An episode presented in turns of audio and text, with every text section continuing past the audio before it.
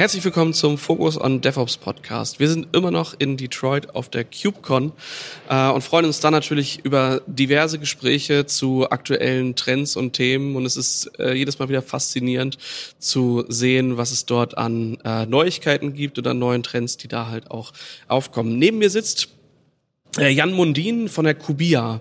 Ähm, ich glaube, ich habe es vorher noch nie gehört. Äh, Jan, erzähl doch mal, wer bist eigentlich du und was ist Kubia?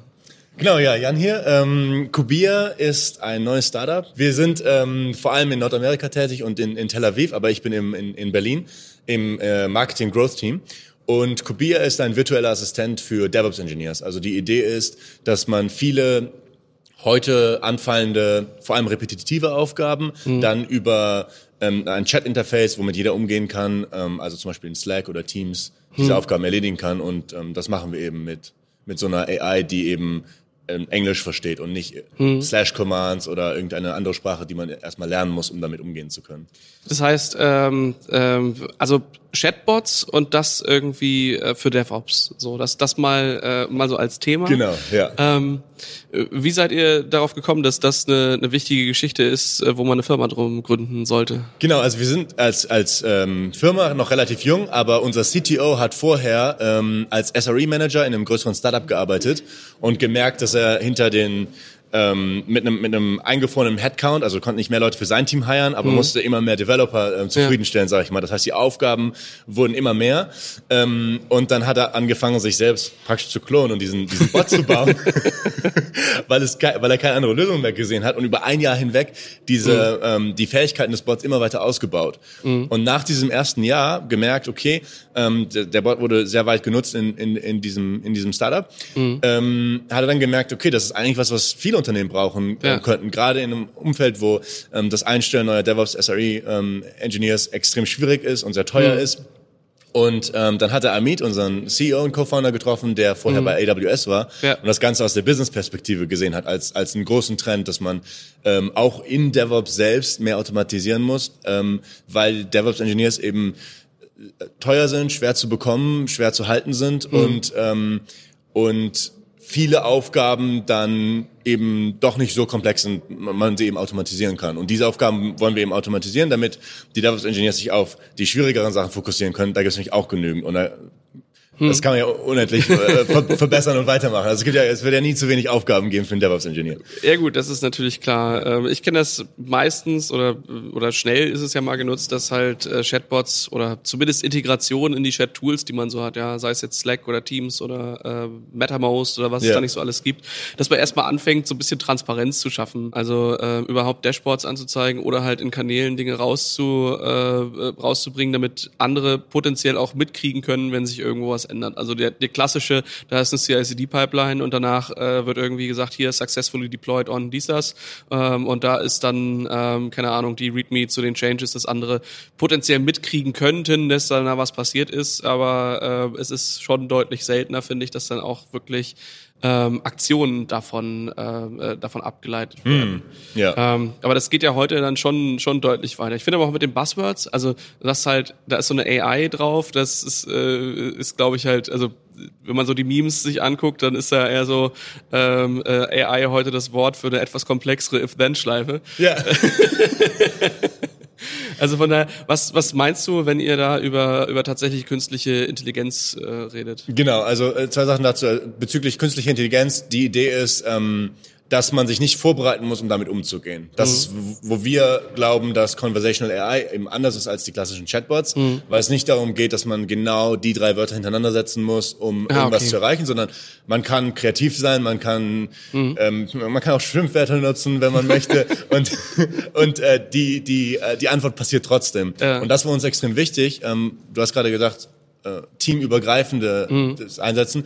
Wir glauben, dass, oder ich meine, das ist ja so der, der Standard, dass man sagt, DevOps ist eigentlich ein Mindset und eigentlich mhm. sollte es keine Rolle sein im ja. Unternehmen. Ähm, und unsere These hinter Kubia ist, dass da wir Englisch oder Deutsch, also natürliche Sprachen nehmen, ähm, ist das Tool für alle zugänglich. Das heißt, man mhm. muss dem BI-Team ähm, oder einem Frontend-Developer nicht beibringen, wie man jetzt damit umgeht, um irgendwelche Permissions zu bekommen, sondern mhm. jeder kann einfach in einer natürlichen Sprache mhm. schreiben, hey, ich brauche dies und jenes. ähm, Kubia versteht, was es bedeutet und wenn es zum Beispiel jemand anderen involviert, dann wird halt diese andere Person involviert. Ähm, wenn es das selber handeln kann, dann wird es automatisiert ähm, gehandelt wo ich mir dann immer denke, ja, also äh, auf der einen Seite ist es natürlich schwierig, wenn du so mit Slash-Commands arbeitest, dass du dann ähm, halt das Problem hast, dass die Leute so ein bisschen die Syntax verstehen müssen, damit sie das davon kriegen, ähm, was sie halt erwarten. Ja. Äh, mit natürlicher Sprache habe ich immer so das Problem, ich habe eigentlich überhaupt keine Lust, eine wirklich, also ein natürliches Gespräch mit mit einem smarten Assistenten irgendwie zu führen, ja. äh, der mich dann am Ende doch nicht versteht und sagt, äh, das habe ich leider nicht verstanden, ja, ja, das kann ja gar nicht funktionieren. Wie ist das bei euch? Also äh, ist dir das auch schon mal vorgekommen, dass du gesagt hast, okay, äh, boah, freundlich sein zur KI, warum eigentlich? Also wir haben ja dieses coole Maskottchen, Kubi, ja. ähm, der hat auch Gefühle. Also wir bitten da schon um freundlichen Umgang.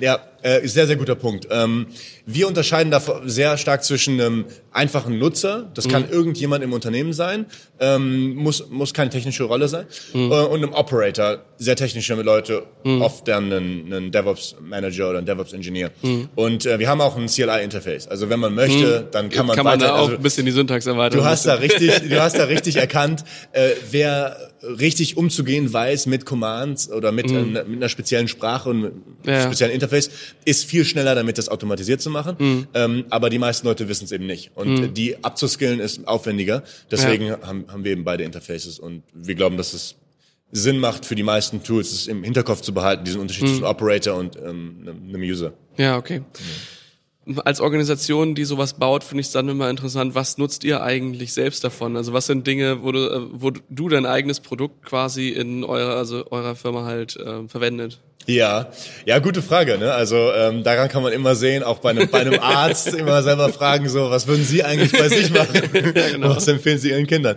Ja, ähm, also bei uns ist es so, wir sind ein kleines Team, wir sind zwölf Leute. Mhm. Ähm, und, und also ein junges Team und da sind Prozesse eben noch teilweise anders als bei einem Unternehmen ja, mit, mit 500 Logisch. Engineers, was jetzt so unsere Zielgruppe ist. Mhm. Ähm, aber klar, wir nutzen äh, Kubi, also diese, mhm. dieses ähm, diese AI intern auch, ähm, für die Sachen, wo es Sinn macht. Das wäre dann sowas wie äh, Permissions-Anfragen. Ich brauche mhm. Zugriff auf dieses und jenes, ähm, mhm. schreibt es da einfach rein und wenn es, ähm, wenn ich zu einer gewissen Gruppe gehöre, kriege ich es automatisi äh, automatisiert ähm, und wenn nicht, dann wird die richtige Person eben direkt, ähm, mhm.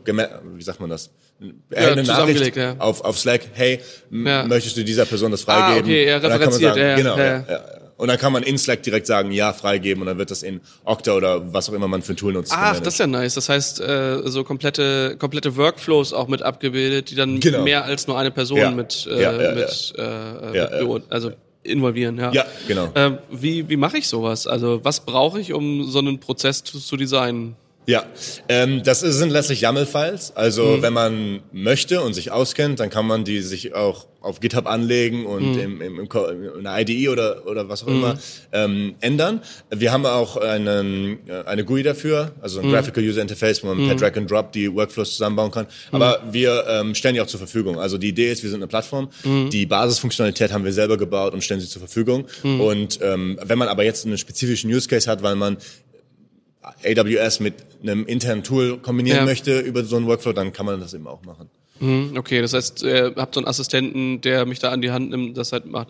Wie genau. viel, wie viel bietet ihr so an, an predefined äh, Sachen an? Also wenn ich jetzt so so ongeboardet werde, gibt's ja wahrscheinlich irgendwie die Top drei Sachen, äh, wo man weiß, die braucht man sowieso und ja. die dann irgendwie gleich mitgeliefert werden. Ist das bei euch auch so? Ja, genau. Also ähm, wir haben verschiedenste Use Cases, aber die erweitern sich natürlich auch ständig. Ähm, mhm. Also aktuell, wo wir sind, wir sind erst seit einer Woche aus dem Stealth-Modus raus. Wir haben mhm. jetzt so ähm, einige Designpartner, mit denen, also Unternehmen, mit denen mhm. wir zusammenarbeiten. Und aktuell ist es noch so, dass unsere Kunden uns auch einfach sagen, hey, wir brauchen dieses und jenes mhm. und dann erarbeiten wir das mit denen gemeinsam. Mhm. Ähm, genau, das heißt, dieser, dieser Pool an, an möglichen Workflows ist halt noch am, am Wachsen, ja.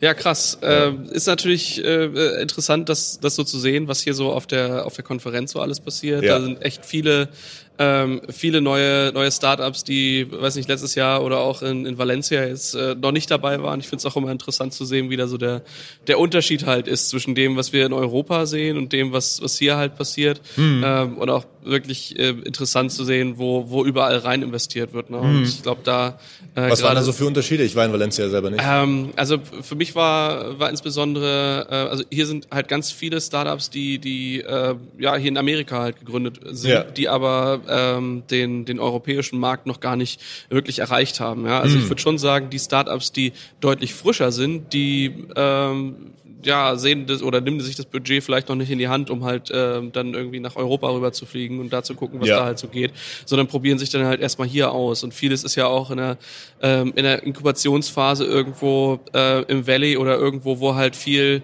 ähm, naja, ich sag mal, der, der Sparringspartner auch sind und da ja. äh, entstehen dann die ersten Kunden, die ersten Verbindungen und da ist noch nicht so viel auf, auf, ähm, auf Wachstum halt ausgelegt, sondern eher ähm, erstmal den Use Case irgendwie klar kriegen, dann ja. mit den ersten zwei Kunden ein bisschen starten, mit denen auch lernen, um dann vielleicht äh, ein Jahr später oder zwei Jahre später halt rauszugehen. Und das ist was, was wir äh, oder was, was ich zumindest in, äh, in Europa deutlich weniger sehe. Währenddessen natürlich äh, auch die, die europäischen Startups äh, eher dort vertreten sind und weniger, äh, vielleicht ein bisschen weniger hier. Das äh, ist aber alles auf, auf meinem persönlichen Eindruck und nicht ja. basiert auf Fakten. Ja, ja, ja klar, klar. Aber, aber das ist ja auch interessant. Also, ja, ja. Ich meine, nee, voll. Ähm, was waren für euch so die, die, die Gründe, warum ihr gesagt habt, ähm, auf zu CubeCon?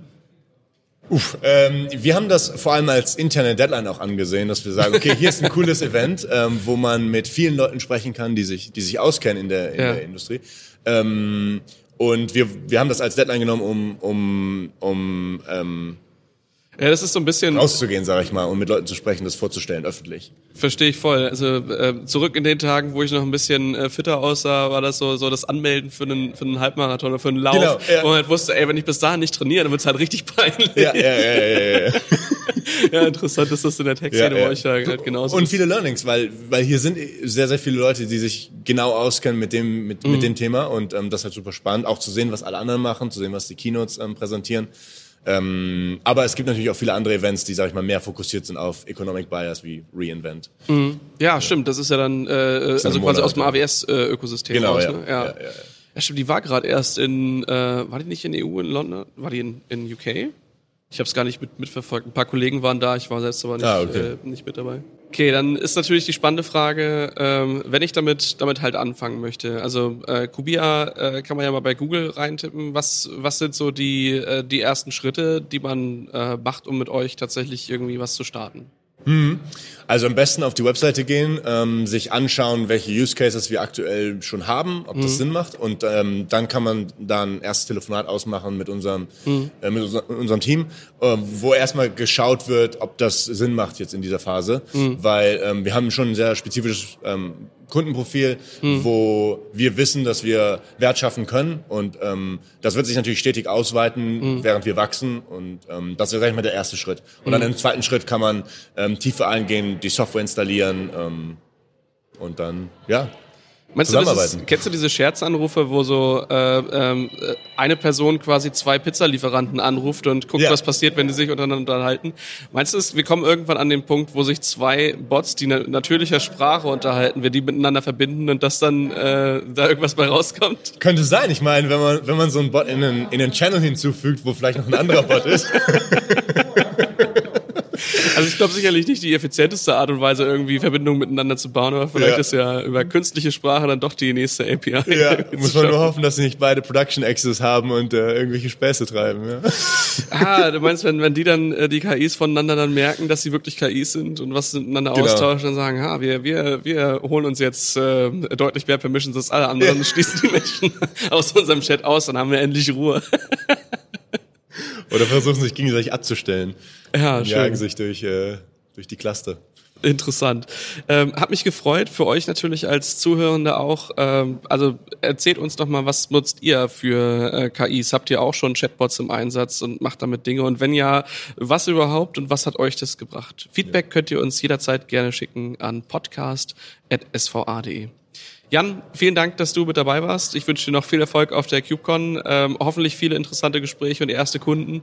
Ja. Ähm, und ja, viel Erfolg für die Zukunft. Danke, Enrico. Ja, danke dir. Bis Ciao. dann. Ciao.